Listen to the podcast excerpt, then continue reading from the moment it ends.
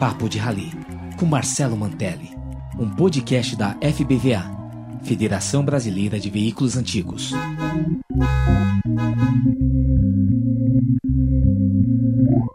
Boa noite, pessoal. Tudo bem? O nosso convidado, Renato Malcote. Mantelli, boa Grande noite. Malcote. Boa noite, meu querido amigo. Como é que está? Eu sou ainda meio confuso com essas coisas de internet. Demorei um tempinho aqui para me acertar. Não, mas está bem, criou uma expectativa, o pessoal ficou assim pensando onde é que anda o Malcote, imagina. foi bom. Eu Tudo quero bem? agradecer muito o convite, viu? Me sinto honrado de estar representando o Vétera de Brasília tá? e conversando com esse grupo tão especial aí, que é a turma aí da, do carro antigo e principalmente dos ralizeiros. Tá? Muito obrigado pelo convite, Márcio.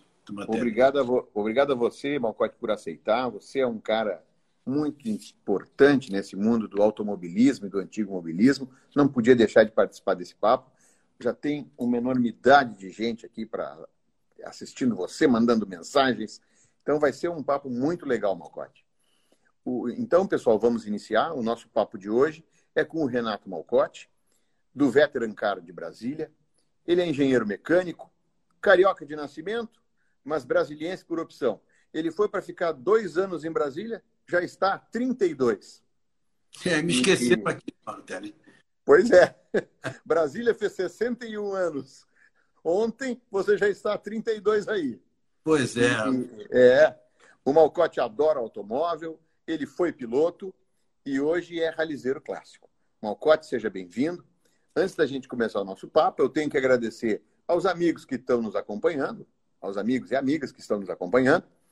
Ah, agradecer o importante apoio da FBVA, Federação Brasileira de Veículos Antigos, e agradecer, Malcote e amigos, aos patrocinadores do CBR, que é o Campeonato Brasileiro de Regularidade. Os nossos, patrocinado- é, os nossos patrocinadores, que são Helner e Sura Seguros, Alog Logística e Transportes, Gedore Ferramentas Profissionais e Baterias Kral, que é o nosso patrocinador master. A Baterias Kral, inclusive, é, dá o nome ao campeonato. O campeonato se chama Campeonato Brasileiro de Regularidade Baterias Kral. Baterias Kral é capitaneada pelo grande cidadão, grande empresário e antigo mobilista, José Roberto Vaz, a quem já mando o nosso abraço. Malcote, vamos iniciar o nosso papo de rally? Vamos lá. Vamos lá. Então, antes de falar dos ralis de carro clássico, eu sei que você curtia muito pista e velocidade.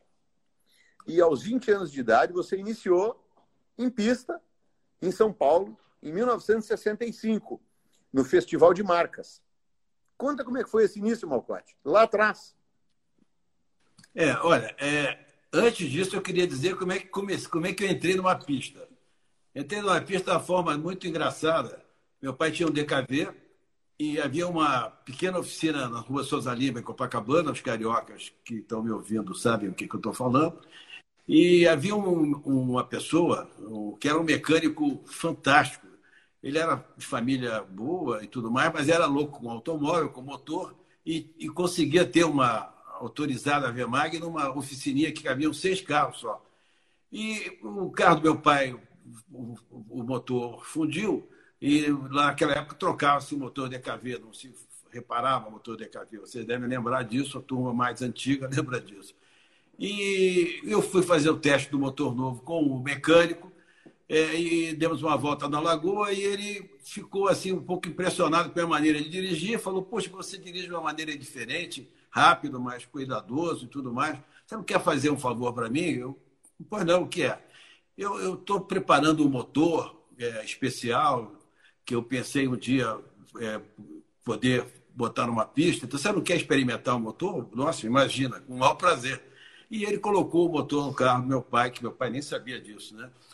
E aí eu comecei, junto com um amigo meu, um velho amigo meu, que é amigo até hoje, Sérgio Maron, a andar pelas ruas do Rio de Janeiro, Ipanema, Leblon, procurando botar pega com Chinca, com, com, com Gordini, com 1093, com carros mais potentes, é, para ver o que o motor fazia. E o motor realmente era uma coisa fantástica. E eu fiquei empolgadíssimo com isso, né?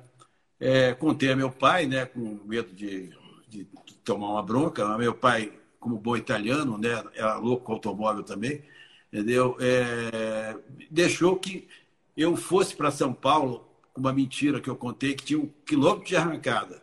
Não é corrida, pai, é quilômetro de arrancada. E ele me deixou ir fazer essa tal prova em São Paulo, que foi um desastre. É, desastre porque nós chegamos atrasados, não podíamos fazer tempo, é, e não queriam deixar eu correr porque eu não estava inscrito. Aí eu fui falar com, com o Marazzi, que era o, que era o, o diretor de prova, um jornalista é, famoso, né, esportivo, e ele, eu chorei, na verdade eu chorei. Isso eu vim do Rio de Janeiro, meu Deus do céu, minha primeira prova da minha vida, aquela coisa toda. Ele ficou muito compungido com isso e me falou: então vamos dar três voltas na pista. Se você tiver condições, você corre. Se não, corre, porque não fiz tempo, não fiz nada. Aí dei as três voltas na pista. A primeira não conhecia nada do autódromo, nada. Fiz a primeira volta, fiz a segunda volta com calma e a terceira consegui acelerar um pouco mais. E ele gostou. Ele falou: não, você pode correr. Só que você vai sair em último lugar, porque você não tem tempo. Eu falei, tudo bem, maior prazer. Adorei a ideia, fiquei feliz. No dia seguinte teve a prova. E, e realmente, é, eu vou, vou, começar dizendo isso. Eu devo o sucesso que eu tive na minha breve carreira de piloto, que durou três, quatro anos, é, a esse mecânico que era realmente um gênio. Ele era um gênio. Ele fazia o meu DKV andar igual aos DKVs de fábrica. É inacreditável, né? Mas a turma do Rio sabe que eu não estou mentindo, que eu estou falando a verdade. E nessa prova, em cinco voltas, eu já estava no pelotão da frente já. Entendeu? Ah, impressionante. Não era pela minha categoria, não, era pelo motor, era pelo carro, que andava muito. É, mas o Sica, que estava na minha frente, levantou um pedaço de asfalto e quebrou o meu para-brisa. Eu parei o carro imediatamente, porque eu não enxergava nada. É, desesperado, fiquei congelado, não sabia o que fazer. E alguém no meio do mato, porque naquela época Interlagos era mato, né? pista e mato. Começou a gritar: quebra o vidro, quebra o vidro.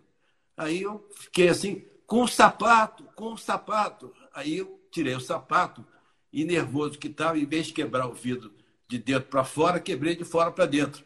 E esqueci que estava cheio de vidro. Sentei ali, meu Deus do céu, é, era vidro puro na minha calça.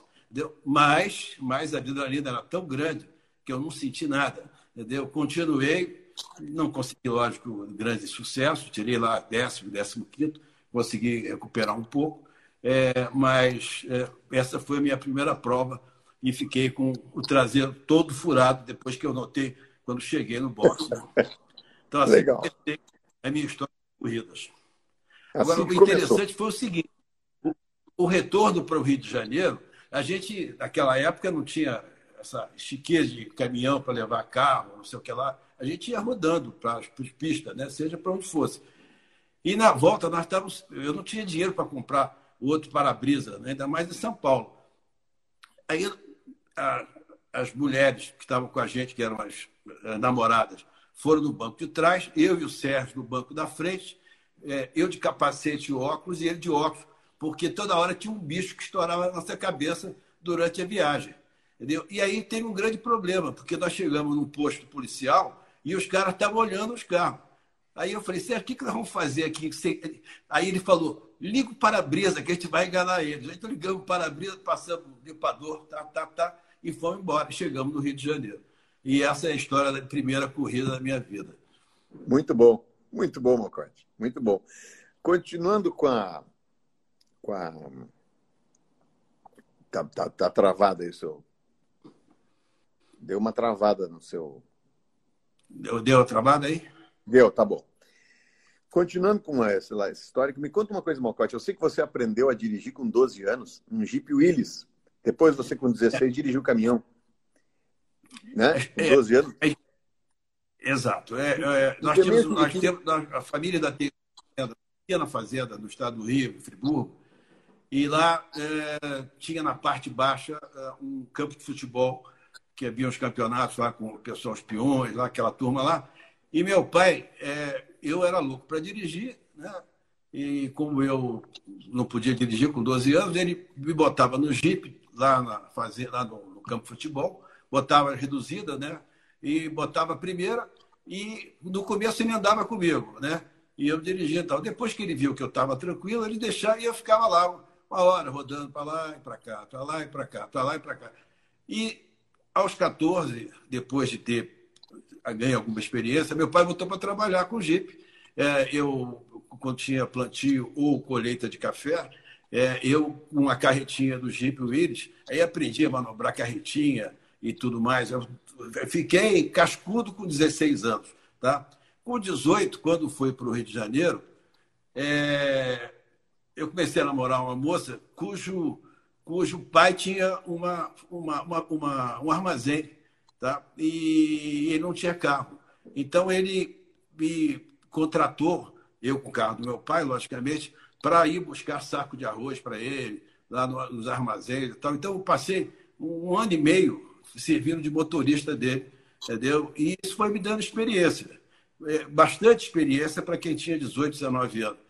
Então, quando eu fui para a pista realmente aos 20 anos, eu já estava um pouco cascudo já, entendeu? Então, é, já tinha, vamos dizer assim, o controle emocional suficiente para não ficar muito nervoso na largada, é, durante a prova. Isso me ajudou muito. É uma coisa simples, mas foi muito importante essa experiência. Sim, você já manejava o automóvel desde os 12 anos, quer dizer, então Sim, já estava adaptado. Eu, eu tinha intimidade já com o carro, com o automóvel, com essas coisas todas. Isso me ajudou muito. Me contaram uma história que eu, eu acredito verdadeira, claro, mas eu queria que você me dissesse, porque ela é muito peculiar, né, Malcote? É uma história muito peculiar engraçada por um sob certo aspecto. É, você não falava quando era pequeno, com um ano, um ano e meio, dois anos, né, Mocói? Demorou para falar. É, Conta eu, eu, turma aí, o que, que foi? Problema... Conta para a turma a primeira coisa que você falou, Mocote. É, Marcelo, eu, eu, eu tinha um problema de fala quando, na primeira fase da minha vida, até acho que aos dois anos, e naquela época, estou falando de 1947, 8, né? é, fonoaudiólogo, psicólogo, essas coisas modernas não existiam, né? É, e minha mãe e minha avó, que moravam com a gente, muito preocupados com isso, né? Falavam, pô, esse menino não fala, o que será, o que será.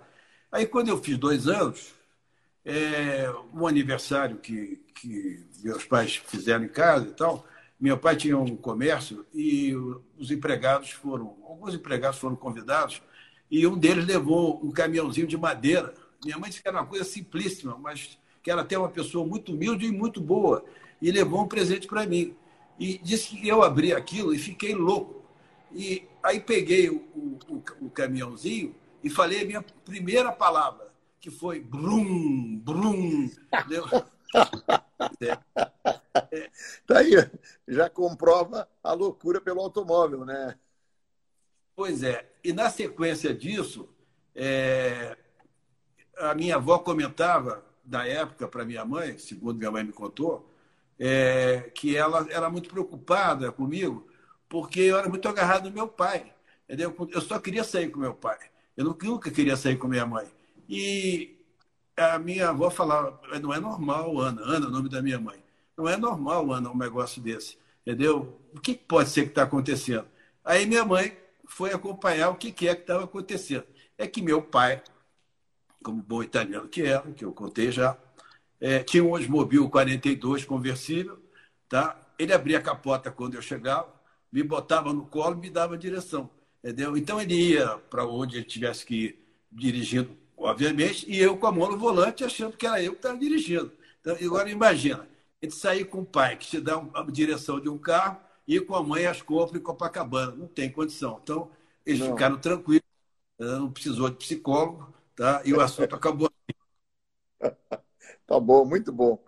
Moncote, é, é, você, você correu com grandes nomes do automobilismo nacional. Você correu com Emerson Fittipaldi, Wilson Fittipaldi, José Carlos Patti. E eu sei que você foi campeão carioca Deu uma da categoria turismo. E é, conta um pouco sobre isso e, e, e sobre o DKV Capeta, que o Paulo Lomo ainda eh, citou num grupo aí que queria saber do DKV Capeta. Conta um pouco sobre essa história tua no automobilismo, categoria turismo. É, o, na verdade é o seguinte, o, eu corri contra, contra maneira de dizer, é, com o Wilson na, na, pista, com o Emerson, com o Pate, etc. e tal, é, obviamente em categorias diferentes, né? E eles lá na frente e eu lá atrás, né? Isso não tem a menor dúvida. É, agora, eu só é, tive com eles em corridas longas, tá? Porque o campeonato carioca, que era, eles tinham o campeonato paulista e nós o carioca, eles corriam lá e nós aqui, e nós no Rio de Janeiro, né?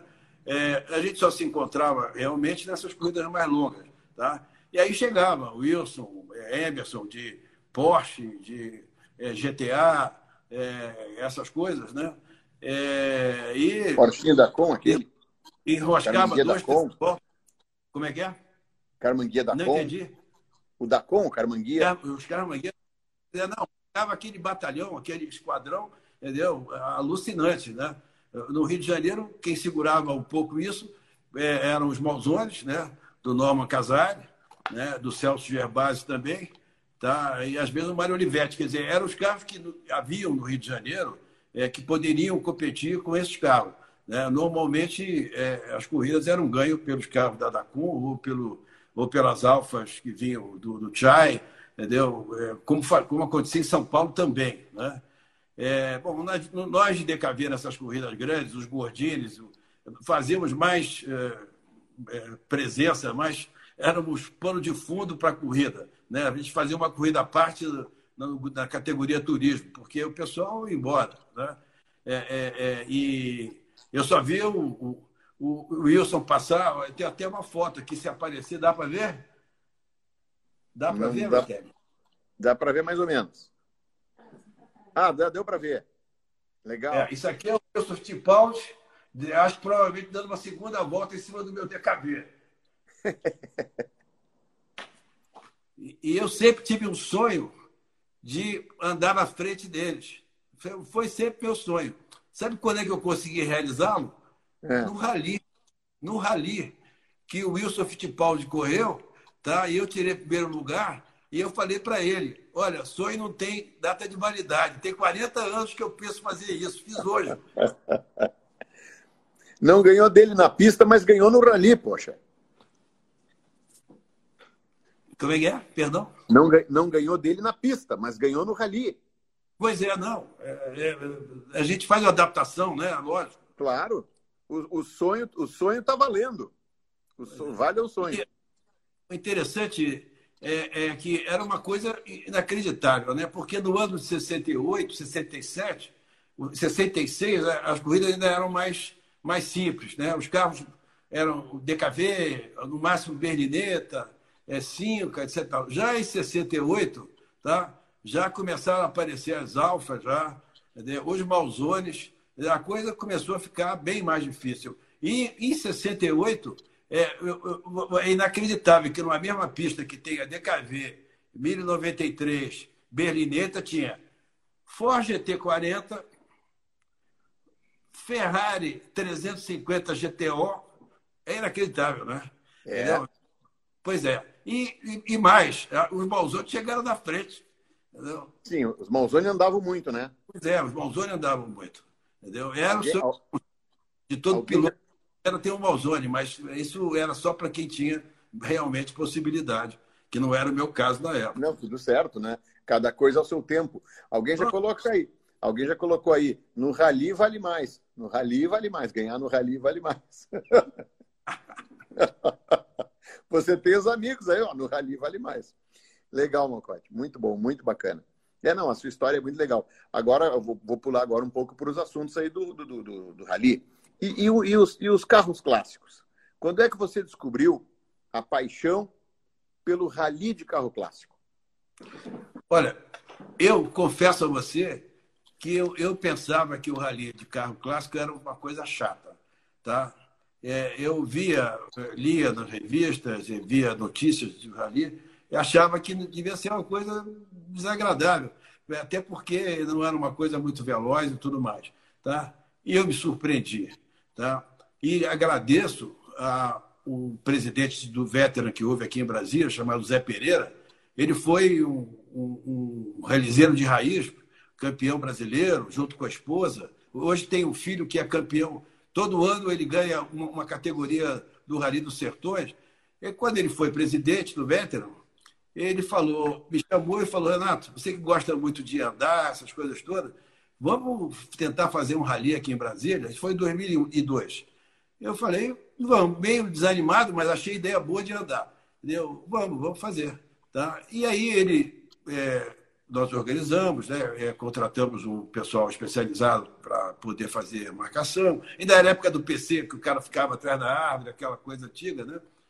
É, e ele deu aula, uma aula de navegação para todos, etc. E, tal, e fizemos o rally. Foi um sucesso o rally. Tá? Eu me apaixonei. Tá? Vi que tudo que eu pensava estava completamente errado. A adrenalina é igualzinha numa corrida. Tá? E é mesmo. E é, o foco, e é mesmo. A, a, a tensão, é, é, é a, o treinamento é a mesma coisa, é igual. Lógico, a velocidade é muito mais, sei lá, é, empolgante para quem olha, para quem vê. Né? Passa um carro de 200 km por hora e passa você a 70. Mas para nós que participamos, é uma coisa fantástica. Entendeu? Eu, eu acho o rally uma coisa maravilhosa. Estou tristíssimo, porque tem um ano de tatatá que bota a mão no volante para fazer é. uma. Entendeu? Não olho é. para uma família. Entendeu? E se Deus quiser, eu não acredito, não sei se, se esse ano ainda vai ser possível a gente fazer rally. É, mas o ano que vem, com certeza, estaremos todos vacinados. Essa, esse é. vírus terrível deve ter passado. A gente volta às pistas novamente, pode se rever, né? Tomara. Competir, né? e competir. Oxalá, queira Deus. Então, o seu primeiro foi esse rally em Brasília mesmo, aí que você Rally Brasília.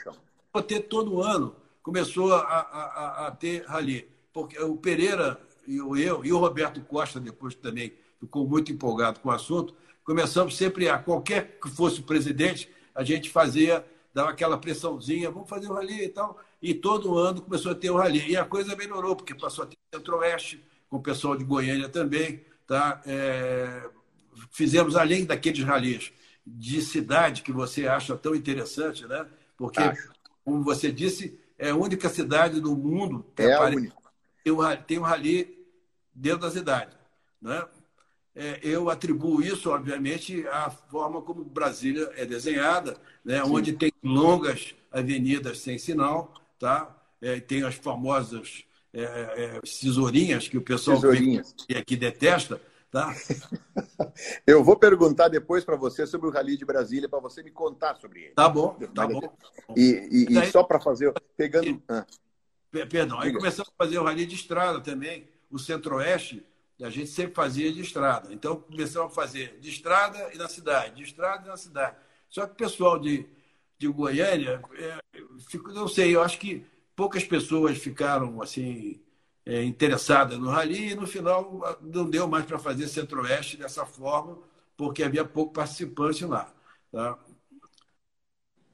A gente, você falou que de fato está com saudade dos ralis, eu também toda a nossa turma que está nos assistindo, todo o nosso grupo de ralizeiros, de antigos mobilistas que curtem isso aí, está todo mundo mesmo com o mesmo sentimento de tristeza por causa dessa pandemia. A gente, a, a vacinação está andando devagar, mas está andando, e a gente tem uma expectativa ainda, por enquanto ainda tem essa expectativa, de que em novembro, novembro, a gente consiga fazer o rally internacional aqui do Classic Car Club no Rio Grande do Sul. Vamos torcer para que dê. Será um rally como sempre é um rally maravilhoso. Vamos ver se for possível. Vai ser um, um retorno a essa atividade tão bacana, tão bonita que são os nossos ralis. Oxalá. Tomara. Escuta, Malcote, me conta uma coisa. Qual o rally ou os ralis que foram mais marcantes para ti ou, ou mais marcante? Qual foi a prova? Ou prova de pista também. O que foi mais marcante para ti até hoje? Olha, o rally é, mais marcante para mim é, foi o último internacional que nós fizemos, que foi a última prova do campeonato do ano passado, que nós precisávamos ganhar para poder sermos campeões da categoria. Tá? E nós conseguimos fazer uma coisa que nos deixou extremamente felizes, porque o rally, para quem sabe o que é o rally, a gente, a gente corre mais contra nós mesmos do que contra os outros, tentando Sim. superar nossas marcas e tentando superar a nossa deficiência. Isso. E nós conseguimos ganhar a prova e fizemos 51 pontos. Nós não acreditávamos, entendeu? É, mas fizemos muito, nos esforçamos muito para chegar a isso. Então, isso me deixou realmente é, marcado. Tá? Foi é um rally que me deixou extremamente feliz é, pelo campeonato e pela marca que nós conseguimos alcançar. E eu quero Muito dizer. Legal. E você quero tem. Dizer... Você, ah, eu ia te perguntar, porque você em três anos. Três anos. Três anos. Você é. foi duas vezes campeão e uma vez vice-campeão. Três anos seguidos. E, e, o que que tu eu sei, ou seja, você e a sua equipe, você anda muito. Você foi duas vezes campeão no CBR e uma vez vice-campeão em três anos. A que que tu atribui esse bom resultado? Bom, em primeiro lugar, eu atribuo isso à capacidade técnica e ao foco, é, à qualidade do trabalho do meu navegador, que é o Lucas. Tá? Isso Lucas. eu tenho que dizer o que eu disse na, na, nas pistas de corrida ao meu antigo mecânico, eu digo isso agora ao Lucas. Tá? Eu realmente atribuo grande parte da, do, do, da, das nossas vitórias e dos nossos resultados ao Lucas, que é um, se esforça ao limite do limite. E, e, e, me faz também fazer a mesma coisa. A gente, ele, ele, nós chegamos num lugar, ele, primeiro ele quer fazer é, ó, vou descansar porque amanhã. Bom, aí a gente passa praticamente o dia todo na véspera fazendo trecho de aferição, sete, oito, nove, dez vezes. Ele controla o controle do controle, e assim vai. Tá? E aí ele faz uma segunda planilha é, é, só com todas as correções, vai corrigindo a planilha durante a prova. Então, é, realmente, é, ele se esforça muito e me obriga a me esforçar muito. Fora isso, eu tenho uma certa interação com o carro. Eu sinto o carro entendeu? Pelo meu tempo todo de piloto, é, de gostar de carro, de andar de carro antigo, entendeu? Eu tenho uma, uma ligação com o carro que eu consigo, às vezes, eu sempre digo, confie no seu navegador 99%. Não porque você não deva confiar 100%, mas porque você tem que, junto com ele, navegar. E, às vezes, por causa de 50 metros, o navegador fala, essa aqui é a direita. Você está olhando para o odômetro, você sabe que não é, você tem que dizer para ele, presta atenção, acho que é a segunda. Então, é, é isso. Uma interação muito grande entre navegador e piloto, um bom navegador, lógico, tá? e acreditar no navegador. Você tem que ser obediente. Se começar a discutir com o navegador, é isso, não é aquilo, discussão não. cabe. Cabe um papo tipo, não é, é cuidado, agora, fora isso, fora isso. O, Lu, o Lucas é um cara importante no seu sucesso aí, como rally. Com certeza, com certeza. tá muito bom. Me conta assim, ó. Você tem diversos carros clássicos, diversos, diversas marcas e, e, e, e eu sei que você correu com, com Alfa, com, enfim, mas você tem seguido, tem tido sucesso nos ralis de regularidade com uma Mercedes 450 SLC 1980. Eu queria que você me falasse um pouco dessa Mercedes que é o carro que você tem mais feito rally ultimamente, o porquê. Mas eu também queria que você me falasse um pouquinho, porque eu sei que você tem uma paixão tanto pela Alfa quanto pela Malzone. Então me fala um pouco desses três. É, eu sei. Então me conta um pouco da Alfa, do Malzone e desse Mercedes 450 SLC. Tá, a Alfa Romeo é uma paixão de berço, porque, como disse antes, meus pais são italianos e eu tive oportunidade de, quando eu tinha 10 anos, é, ver uma coisa incrível e me apaixonei por ele, que é quem é do Rio de Janeiro conhece essa história de alguma forma. É, esse amigo do meu pai é, era um, uma pessoa que é, vivia de lotes, loteamentos, e na época, 1949, 50, por aí, comprou toda a praia seca lá do, do de Araruama, pessoal sabe o que é a Praia Seca de Araruama. É uma praia enorme, tá? que deve ter quilômetros. Hoje virou uma cidade, mas naquela época era uma praia absolutamente erma. Tá? E numa das vezes que eu passei férias lá, que meu pai era amigo desse senhor, Humberto Cássia, é, eu perguntei para ele é, como é que era a luz, porque eu via que durante o dia não tinha luz e à noite tinha luz. Aí ele me explicou que ele tinha um carro velho, falou assim mesmo, tinha um carro velho, tá? É, que gerava energia para é, a casa. E ele me levou lá para ver o carro velho. E o carro velho era uma Alfa 2500, um carro que hoje deve valer alguns milhões. Tá? Mas o carro era o seguinte: ele ligava o motor, ele tinha acoplado no sistema um geradorzinho, tá? e o carro ficava ligado tá? e gerando energia para casa de noite. Tá? Eu voltei lá uns quatro anos depois, novamente numas férias, assim, já devia ter uns 14 anos, 15, por aí, talvez entendeu? E fui lá na casinha ver o carro. E o carro não estava mais lá, estava só o motor. Entendeu? Aí eu perguntei, cadê o carro? O carro, sabe o que eles tinham feito, Matéria? Colocado na lagoa de Araruama para apodrecer. É uma coisa inacreditável é, essa história, né? Mas é verdadeira e eu vi com Não, claro. Tá? Mas eu, eu era apaixonado pelaquela Alfa, quando ela ainda era um carro. Né? Ainda estava razoavelmente inteira, entendeu? Era um carro um cupê, era um carro lindo, entendeu? E a partir daí eu comecei a acompanhar as Alfa Romeo, entendeu? E, e meu primeiro carro importado quando eu me formei, quando eu comecei a ter uma situação um pouco melhor, foi uma Alfa GTV, tá? E a paixão foi por aí afora, entendeu? E hoje eu sou do clube da Alfa, vou aos encontros, entendeu? Eu tenho duas, tenho a GTV e uma conversível, entendeu? Agora, não são carros. Agora eu vou falar mal da Alfa. Para falar. opinião, entendeu? São carros muito nervosos, são muito. É, eles têm a alma italiana, entendeu? E, e tem nome de mulher também, então é, eles são é, surpreendentes, entendeu? Tanto positivamente como às vezes se fazem uma. se deixam na mão entendeu? O carro não pega, o carro top, aquelas coisas todas, entendeu? Já a Mercedes, né, é, os alemães são mais rígidos, são mais né, retilíneos, tá? ela não surpreende. Tá? E a Mercedes, especificamente, essa Mercedes é um carro que tem um equipamento de bordo bastante, é, é, bastante confiável, entendeu? As mutações dele de temperatura, porque quando a gente, você sabe disso, a gente faz o rally, entendeu? no dia frio ou no dia de muito calor, né? aqueles equipamentos mecânicos têm dilatação e aí fazem você ter mudanças pequenas de velocidade, marcador de velocímetro ou odômetro, e isso num 200 km te dá um erro enorme. Tá? E a Mercedes tem uma tendência a fazer isso também, mas de forma bem mais modesta. E isso ajuda muito.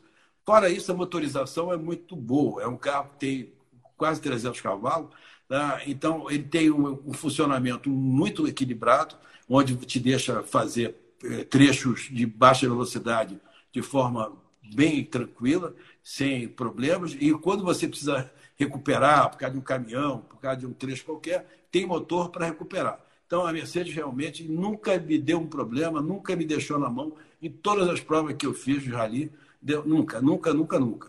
Entendeu? Então, eu espero poder continuar a fazer rally né? Vai Minha fazer. mulher está me olhando aqui. É, é, é, é, ela me apoia, né? Eu sempre me apoio. Coisa boa. Ela diz que vai também. Ótimo. Ótimo. Sabe, Malcote? Ela Ó, disse eu... que ela já sabe que a CBR não pode Zequinha, né? Então, não. Mas ela, ela, faz, ela faz o feminino aqui em Brasília. Ela já ganhou uma prova feminina. A, a minha esposa faz o rally comigo, como você sabe, a Simone, que está nos assistindo diz para tua esposa aí, que a Simone faz os ralis comigo, é uma super navegadora, campeã brasileira duas vezes. A Simone também pilota e faz o, os ralis femininos. Então, a tua esposa tem que entrar também nessa brincadeira. E, Ela e vai entrar. Vai, vai entrar. Antes que você fale do Malzone, que você falou da Mercedes, falou da Alfa, eu queria fazer uma. uma... Entrou o nosso guru alfista, o Vanderlei Natali. Ah, meu amigo. Está nos assistindo. Entrou com, entrou com o telefone, eu estava aqui olhando o meu querido amigo Guto Natali, que é o filho dele, é, é falecido, mas é um cara maravilhoso. Eu olhei assim, Guto Natali entrou, eu digo, meu Deus do céu, que maravilha. Aí ele explicou, entrei com o celular do meu filho. Natália, um grande abraço. É bom só ler o nome do Guto aqui nesse grupo, todo mundo gosta. Você é um alfista raiz. Né? E, e, o, e, o, o, Guto tinha uma, e está com a Natália agora, uma GTV amarela que era endiabrada espetacular. Você teve GTV também? Eu? Sim. Assim, eu tenho GTV. Eu tenho a Tem, GTV né? 4. E, e, eu tenho eu tenho uma Alfa, eu tenho uma Júlia Super que comprei do Bandeirante Natália. Que foi o Natália que gentilmente me cedeu ela. o Natália colocou o Guto está junto. Natália, com certeza o Guto está junto. Com certeza. E, e, e agora o Malzone. Bom, o Malzone é, é, o Malzone é o seguinte: é, era o meu sonho de consumo, como eu falei, e era o sonho de consumo de quase todos os pilotos da época, principalmente quem corria de DKV, é, e não pude realizá-lo na época. Mas 40 anos depois, em 98, mais ou menos, um companheiro aqui de Brasília é, queria vender o Malzone que ele tinha, porque se aborreceu que o câmbio estava trepado, engasgalhado, e consegui comprar. É, dei para ele um Volkswagen e mais um, algum dinheirinho, porque não valia muito o Malzone naquela época. É, quer dizer, valia, mas não era o que hoje é, os carros todos subiram de preço muito, principalmente os carros históricos. Tá? E aí consegui realizar meu sonho. Atrasado, mas é aquela história. Como não tem data de validade, sonho foi realizado. Não, não tem. E sabe que nós somos é, fiéis depositários desses carros, né, Malcote? Eles é saem da mão de um, vão para a mão do outro. É e assim, não é? Porque Exatamente. Não... Nós estamos de passagem, né, Malcote? Nós estamos de passagem. Então a gente se diverte enquanto pode. É isso mesmo. É mesmo. A, gente tem que, é, a gente tem que fazer planos como se fosse viver para sempre, né? E viver como se houvesse amanhã. Né? Isso aí. Mais ou menos isso. Um pouco mais de... É isso aí. Mas... Bom, Cote, você já contou uma ou duas histórias engraçadas aí, contou a história do, do, do para-brisa quebrado, mas agora eu queria saber, assim, em rally, em rally, te aconteceu algum fato engraçado ou pitoresco num dos nossos tantos ralis de regularidades aí? Se não, você quiser falar de uma pista, pode, mas no rally aconteceu algum fato pitoresco ou engraçado? Olha, é, aconteceram vários, né? É, o, o, o, o, mais é, é cômico para mim, assim. É, Pode contar mais de um, viu, Malcote?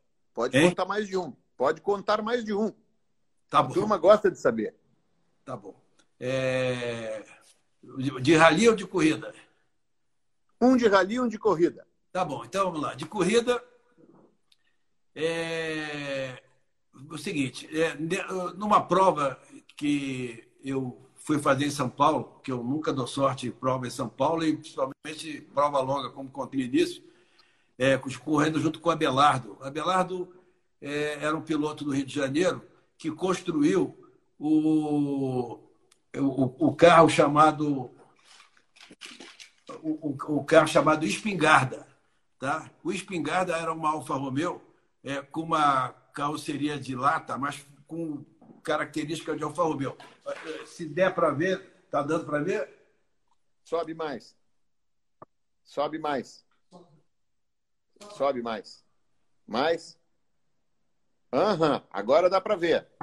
Tá aí o espingarda. Tá vendo? Dá para ver. Ah, pronto. Tá ótimo. Ó, esse é o Amazônia. Tá. tá. E essa aí é a do S lá do Rio de Janeiro tá? É, no autódromo, onde todo mundo. É, olha como é que era o autódromo, né? Todo mundo no pior lugar e mais perigoso, onde aconteciam todos os acidentes. Esse DKB que está aí é o meu, tá vendo? Tô vendo, claro, tô vendo, sim, tô vendo. Muito bem. E, e a eu turma empoleirada. Como a São Paulo correr. E com umas duas horas de prova, duas horas e meia mais ou menos, nós estávamos até bem classificados, porque os dois carmangueiros da Conte tinham dado problema, o Malzone, é, o Malzone do, do, do, Norma, não sei, também parou. Enfim, a gente estava em nono, décimo, para uma corrida longa, com 40 carros, era uma boa posição. Tá? Nós abastecemos e tal, saí outra vez. Aí eu estou feliz da vida, né? Porque sabia a posição que nós estávamos, mas eu sempre preocupado, porque DKV é DKV, né? Não é. era um carro. Aí, mas quando eu faço, era mais ou menos umas três horas da manhã, a largada foi meia-noite.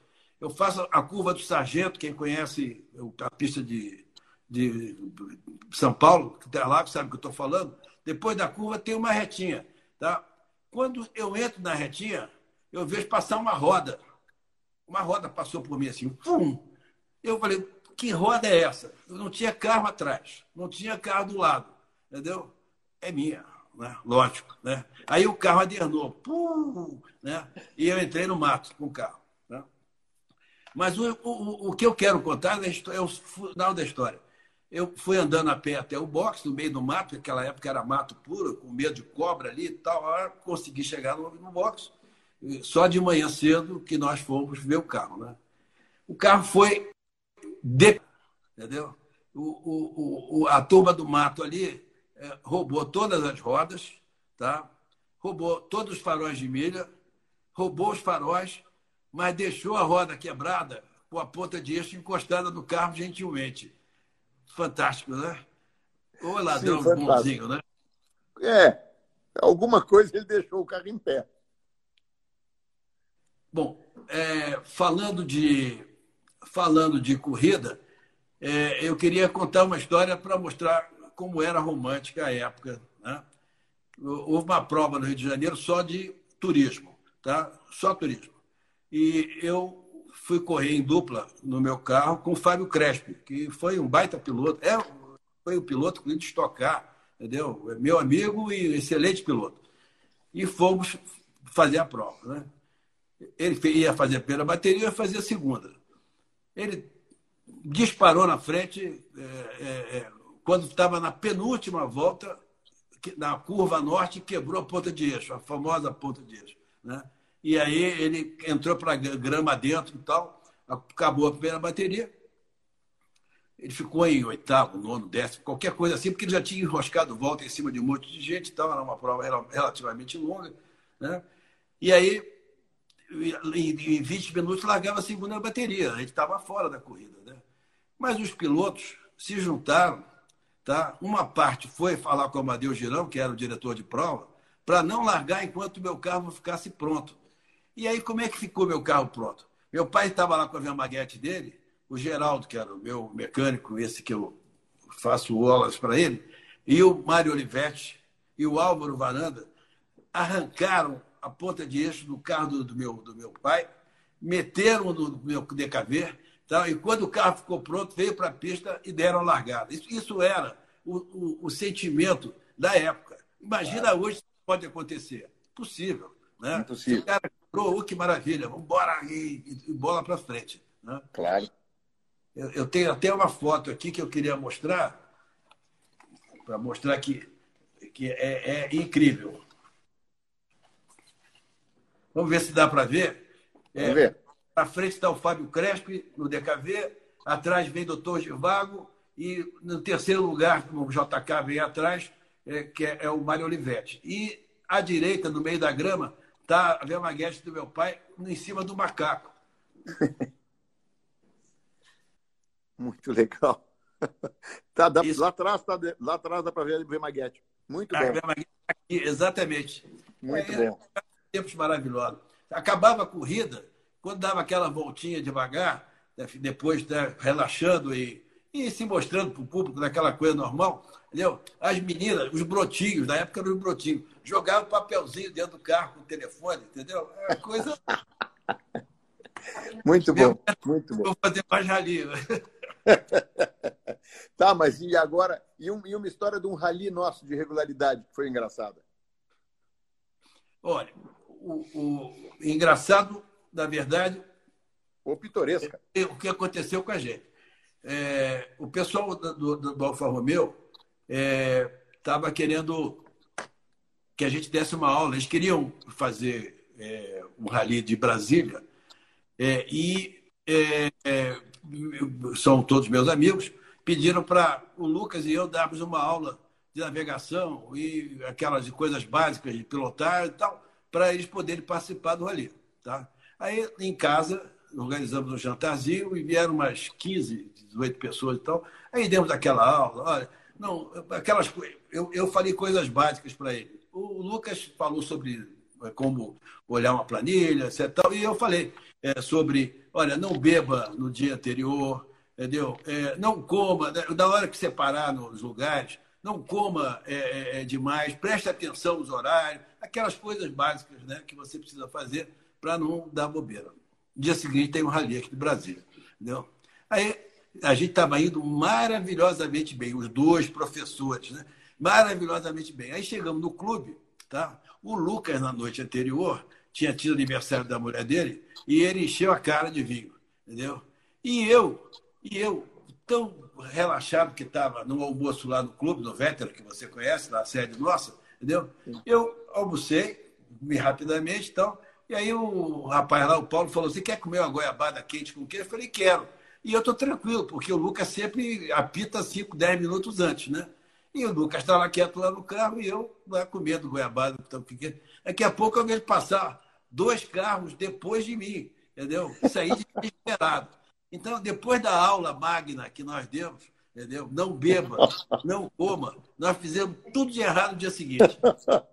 e perder a largada. E perdemos a largada e perdemos a prova. Né? Fica chegando segunda, terceira, sei lá, viu? Muito bom. Esperei Muito bom. recuperar. É, tomei umas três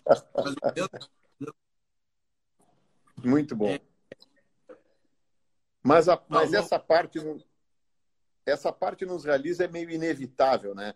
A gente quer competir, a gente quer ganhar, mas quando vê, a gente vai na noite encher a cara de vinho com os amigos, comer pastel na esbórnia, e assim vai. A gente apronta no final das contas, porque o rally é isso também, né, Malcote?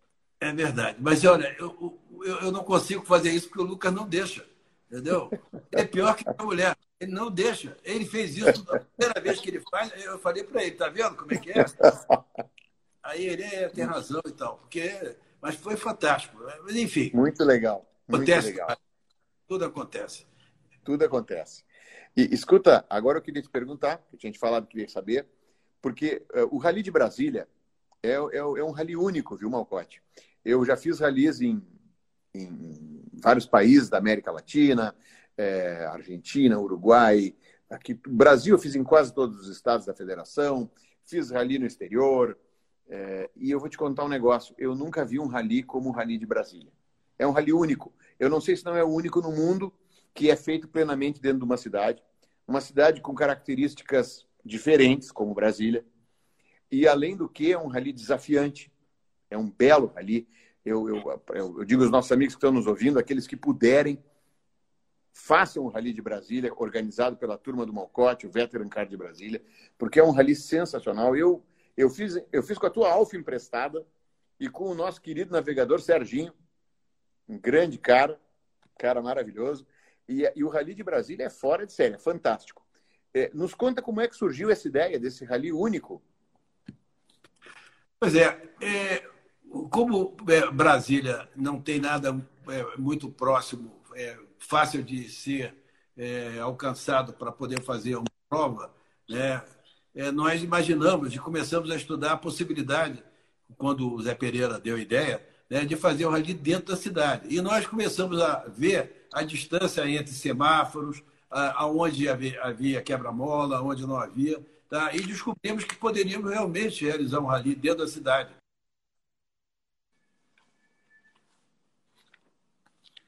Ficou mudo. Malcote? Malcote? Ficou mudo. Não estou ouvindo você. Volta um pouquinho porque ficou mudo. Você estava okay. dizendo que o... parou okay. de. É... Deu. Vamos lá.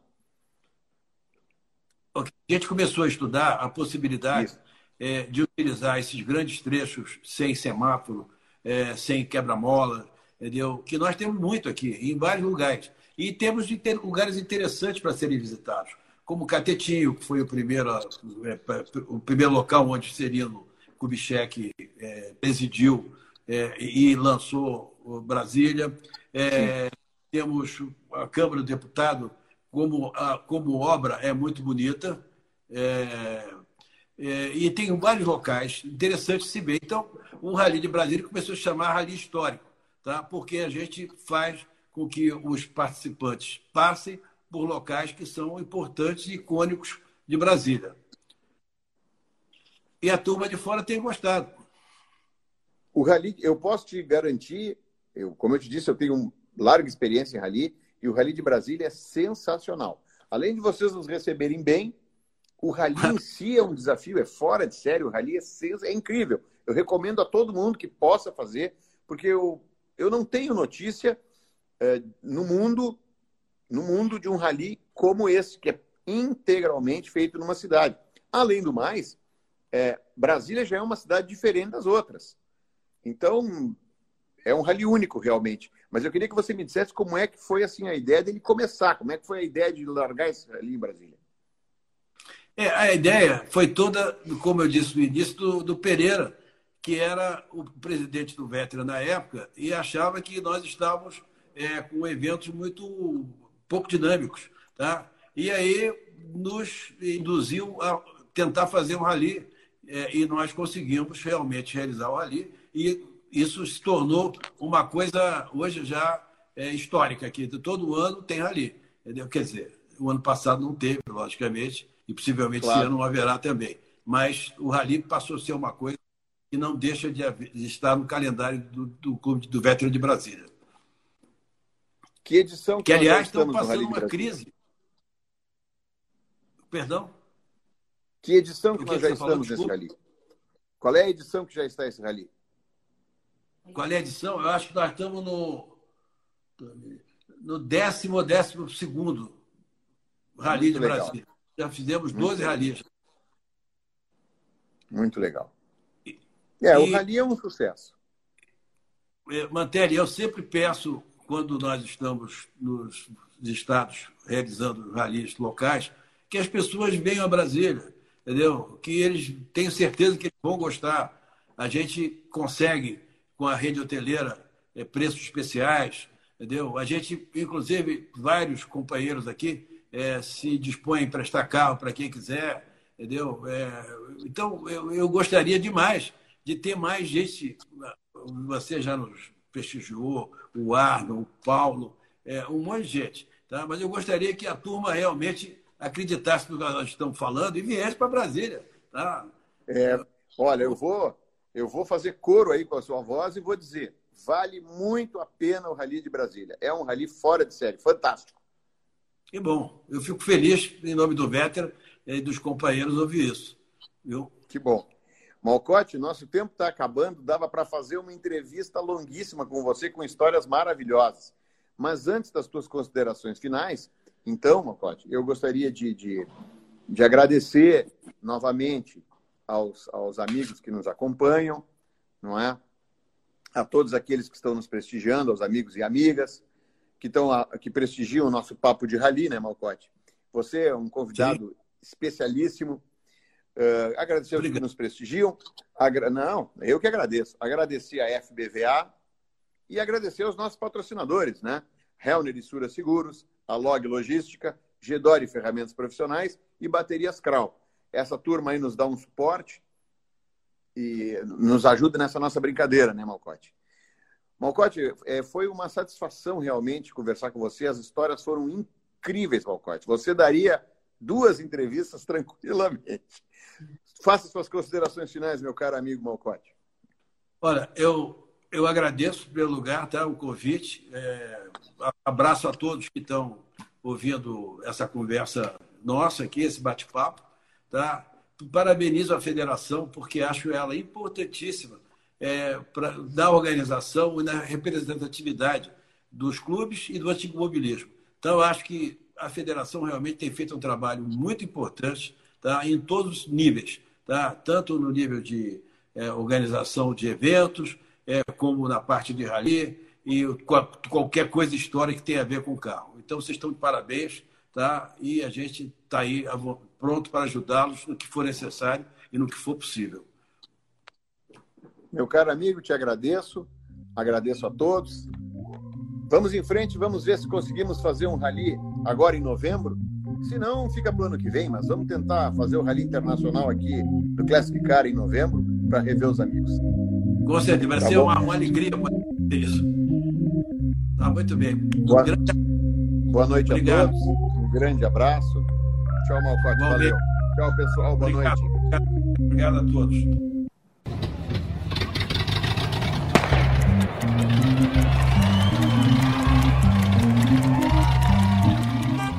Papo de Rally, com Marcelo Mantelli, um podcast da FBVA, Federação Brasileira de Veículos Antigos.